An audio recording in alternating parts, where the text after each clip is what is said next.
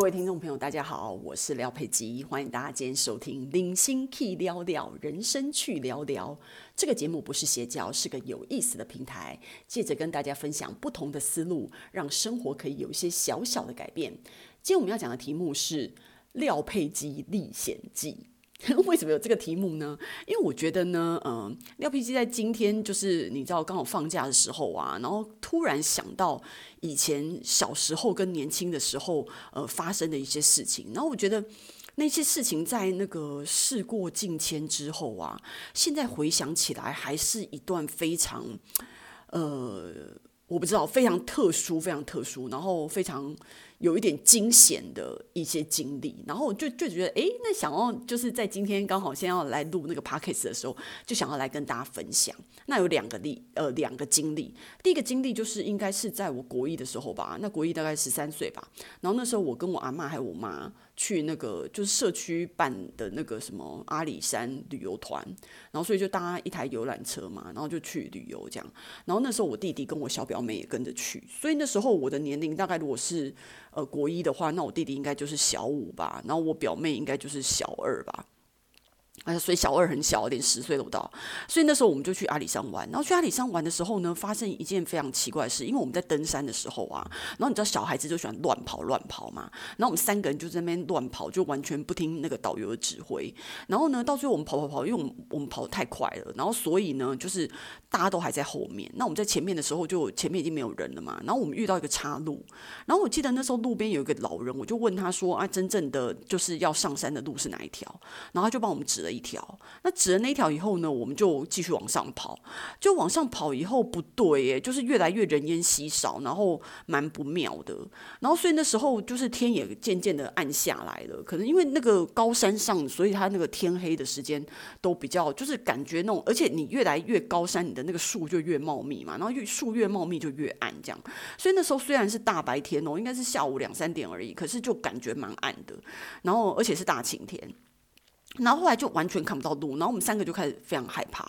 然后我很快的，因为我年纪最大嘛，我很快的意识到我们完我们糟糕了，就迷路了这样子。然后那时候我想说，天呐，死定了，这到底要怎么？因为现在这样子要整个再下去也不知道，因为我们已经跑了好好长一阵子了。所以那时候我就看到树上有爬。嗯，绑了一些不一样的颜色的缎带，那有些是红色，有些是蓝色，有些是黄色这样子。然后我就在想说，那是不是一些救国团或什么绑的那个带子？所以如果就是可能随便选一个颜色 follow 的话，应该可以到达一个终点吧。所以那时候我就可能随便选一个红色什么的，然后我就决定跟着那个缎带的地方跑。然后呢，所以就又继续走了很久。然后那时候在走的时候，其实那些路已经是越来越难走。我不知道那个红色的缎带是代表进阶还是什么，反正那时候路真的越来越崎岖。然后那时候我，而且我不能。在我弟弟跟我表妹的面前表现出太惊慌，因为他们两个人很小的话，会就是你知道，如果我我已经宣布我们正式迷路的话，他们两个应该吓死吧。所以我就跟我弟讲，我就说，哎，那你可能就是殿后，然后我我走在最前面，然后我表妹走在我们两个中间，因为他年纪最小，怕跌到山脚下去，你知道吗？因为那些路蛮不好走的，所以我就叫我弟说要顾好我表妹，然后我我我在前面开路，然后我弟在后面压路，然后我表妹在中间，然后我们就继续走。然后走到最后呢，我这边找来找去呢，我找到后来我我看到有一个地方有房子，所以我就赶快带着他们冲到那个房子那边去。然后冲到房子那边去的时候，我就开始在那边按门铃什么的。然后等了很久，才有一个先生出来开门。然后我就跟他讲说我们迷路了，要怎么下山。然后他就跟我们讲说，呃，应该要怎么下山什么的。然后但是我觉得我们那时候因为已经就是有点慌张，然后又加上已经走很久很久，我觉得就是没有什么力气了。然后呢，而且我我我有一个好习惯，就是我那时候。住在那个饭店的时候，我们那时候要进去 check in 嘛，然后把行李放好以后，我们才出来爬山的。所以我那时候口袋里面就随手把那个饭店的名片放在我的口袋里。所以那个先生就跟我讲说：“那所以你们住哪？”然后我就把我口袋里面那个名片“叉叉大饭店”这样子给他。然后他他就他就说：“哦，我知道。那从这边下去什么？”他就在比手画脚的。然后我就在那边跟那个先生谈判说：“就是我们三个小孩已经没有力气再走下去什么的，而且我们怕如果就又走错的话，现在时间越来越晚的话，对我们三个人的处境会蛮糟糕，什么什么，就开始展开跟他谈判，你知道吗？然后到最后那个男生也蛮好的，就是那个贝贝吧，那个先生。”然后他就是开车载我们下去。然后到饭店那边，然后所以那时候我阿嬷跟我妈还有那个导游啊，还有我们这些街坊邻居，看到我们三个下去以后，才真的整个就是如释重负，你知道吗？因为他们就是走到一半就发现我们三个小孩不见了，然后那个整个山山上就怎么找都找不到，然后大家分开找都找不到，所以那时候就已经开始觉得糟糕了，是不是要开始就是调动阿里山的搜救大队啊，去去找我们呢？因为他们早就已经下山了，然后我们三个都完完全不见人影，这样子，然后所以就就。会觉得蛮可怕的，然后我妈还是最后一个就是意识到可怕的人，因为我阿妈是先觉得这件事情很可怕，跟我妈讲，那我妈说没事啊，他们自己会想办法下山的。然后直到大家都下山，我们三个都完全不见人影的时候，我妈才开始知道害怕。我妈就是这样子，每次都莫名其妙对我们的信心太充足了，你知道吗？都不知道担心这样子。然后反正这件事情就是。就是后来我们就这样一战成名嘛，然后后来大家就那个邻居就一直问我们说，怎么会走失踪啊什么的，是不是遇到鬼啊，然后什么的，有人有人就是把你牵到哪个地方去啊什么的，然后就开始大家那边讲一大堆谣言啊什么的，就很好笑。然后然后那个导游就非常谢谢那个先生把我们送回来什么的，这就是一个很就是你知道，就是一个一个发生我觉得蛮惊险的事情，因为我觉得在山上失踪。真的蛮恐怖的，我觉得那个那个例子让我们以后登山的时候真的要非常小心，尤其是你你会觉得说哦，什么阿里山没什么，可是那真的是那种深山野外的话下去，真的其实我觉得蛮恐怖，而且你到那个你看我们那时候跑到就是从两三点一直跑到四五点的时候啊，你就会发现那个整个三天整个暗下来的时候，那个气温会马上骤降，所以其实我觉得蛮危险的这种状况。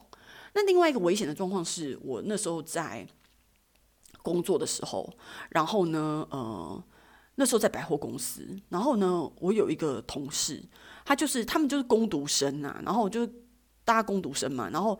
那时候百货公司不是都会有周年庆嘛？然后周年庆他们就在那个呃抽奖活动，然后送那些礼券嘛，不是买多少送多少嘛？现在大家都在玩这种游戏，有没有？然后所以其实二十几年前就有了。然后那时候礼券呢、他们把那个礼券就是你来，然后换多少礼券，然后那个工读生傻傻的把那一叠礼券放在桌上，然后这样发。结果呢，反正那时候就是大家就是兵分几路这样子。然后我那时候在做别的事情，然后后来就是有一个同事就跑来跟我讲说：“廖佩基，我觉得糟糕了。”那我说：“哦，什么事？”他就说：“那个呃，政奖处的那个工读生啊，他桌上的二十几万、二十几万哦的那个呃那个什么礼券，齁，不见了。”然后呢，我就说：“不见了。”怎么会不见？然后他说就被偷啦。那我说你们怎么知道是被偷了？他就说就是有一个另外一个同事看到，就是有一个男的，然后就是把那个礼券就是放到包包里。然后，但他们不敢，就是跟那个男的讲，因为那男的看起来很凶。那我就说：“你确定吗？”他就说：“我确定，我们有有人真的看到他放在包包里。然后现在那个男的还没离开，可是就是就是他那一叠二十几万，我觉得二十几万真的很可怕，还是我们年薪吧？当当时就是整个整个二十几万不见。然后所以我就因为那时候其实还有一些其他的主管什么的，可是反正大家都不敢处理这件事情嘛。然后所以就到我这边来，然后到我这边来之后呢，我就。我就去那个政奖处，然后呢，他们就只给我一个先生，就说就他就他就他那个投了那二十几万的礼券，然后那时候我就走过去跟那个先生讲，我就说，哎，先生，你有看到就是我们因为我们的礼券不见了，你有看到我们的礼券吗？然后他说什么礼券？我就说就是我们在换的时候啊，买千送百这些礼券啊，我们的礼券不见了。然后那先生说那关我什么事？我就说嗯，我就说因为吼。我我我我我现在在想，应该是我同事就大家太忙了，然后不小心啊，应该是有人不小心扫到那个礼券，然后那个礼券不小心掉到你的包包里了，所以你可以就是麻烦让我们看一下你的包包，就是。呃，里面有没有礼券吗？因为我我们想要看看是不是就是那个同事怎么那么不小心啊？怎么会把那个礼券不小心扫到你的包包里这样子？然后那先生就很凶哦，然后因为他看起来就很凶神恶煞，然后又很高大的样子，然后他就他就很大声的跟我讲说：“我为什么要让你看我的包包？”然后那时候就是我我我看到他那个样子，我也蛮惊吓的。但是后来我就急中生智，我就跟他讲，我就说：“呃，先生，因为其实呃我们的。”这个正讲处是有装摄影机的，所以其实我呃在后台已经看到，就是说呃我们的礼券在你的包包里，所以如果你现在不把那个礼券还给我们的话，我只好报警。然后那个先先生就看到我这样讲，他就吓一跳，你知道吗？然后他就。看瞪了我一眼，然后他就把那个包包打开，然后呢，礼券真的在他的袋子里面，然后呢，我就他就拿出来，然后我就跟他讲，我就说，哦，先生真的很抱歉，真的对不起，我觉得我们工作人员真的是太疏失了，我真的不知道他们为什么会随便乱去扫到那个礼券，然后让他不小心掉到你的袋子里面，增加到你的困难，然后谢谢你愿意还给我们，然后我还跟他道歉道歉，然后跟他鞠躬，然后感谢他，然后他就就是很很生气的走了。然后这件事情就是又变成就是我在那个就是整个办公室里面成名的那个那个战绩。那因为我觉得这件事情，因为其实我跟你讲，真的没有摄影机，这件事情是急中生智的后果。因为我只要哎，你你想想看哦，如果二十几万的礼券不见，就是我们在场所有的工读生的所有的。你知道整个周年庆的钱都抵不过二十几万，好不好？大家都赔不起，好不好？然后我就觉得，因为这因为有些小孩子，就是大家缺乏，因为。周年庆这样乱哄哄的，然后又缺乏一些主管，每个人都各各忙各的事。我觉得像这种钱这么重要的事情，真的不应该给工读生管呢。然后有有一些小孩子对于钱没有什么意识，还大咧咧的放在那个桌上，我觉得就很愚蠢呐。所以我就觉得管钱的人真的是要比较精明一点的人。然后就是有人就是真的一次把那个礼券整个扫到，就是整个偷了那个礼券，你知道吗？那我们还要这边假装，因为为了让整件事情不翻脸跟怎么样。还要假装去跟他讲说，我们是不小心把那个礼券掉到他的包包里面，其实明明就知道就是他偷的，你知道吗？所以我觉得就是说，嗯，在社会上打滚的时候啊，有时候我们不管在职场上或生活上，就会遇到一些，呃，一些波折吧，或者是一些觉很不顺利的事情，或者是一些困难。我觉得就是，嗯，这种经验会让你，因为我觉得像这样子都是一个比较，呃。比较正向的一个处理的经验，然后他真的结果也是好的，你就会让自己觉得说，哦，你就是处变不惊这种情况其实是蛮重要的。所以我就觉得说，嗯，可能大家就是在职场上，或者是就是说你在一般的生活里面啊，就是你遇到这些呃波折的时候，或者是突然遇到这种突发状况的时候，有时候嗯，不要正面的去。做一些冲突，然后有时候转弯，反正你达到你的目的就好了。然后我觉得这是一个蛮不错的解决方式。然后在这边跟大家分享廖佩基的两个故事，希望大家会喜欢我的故事。我们下次见。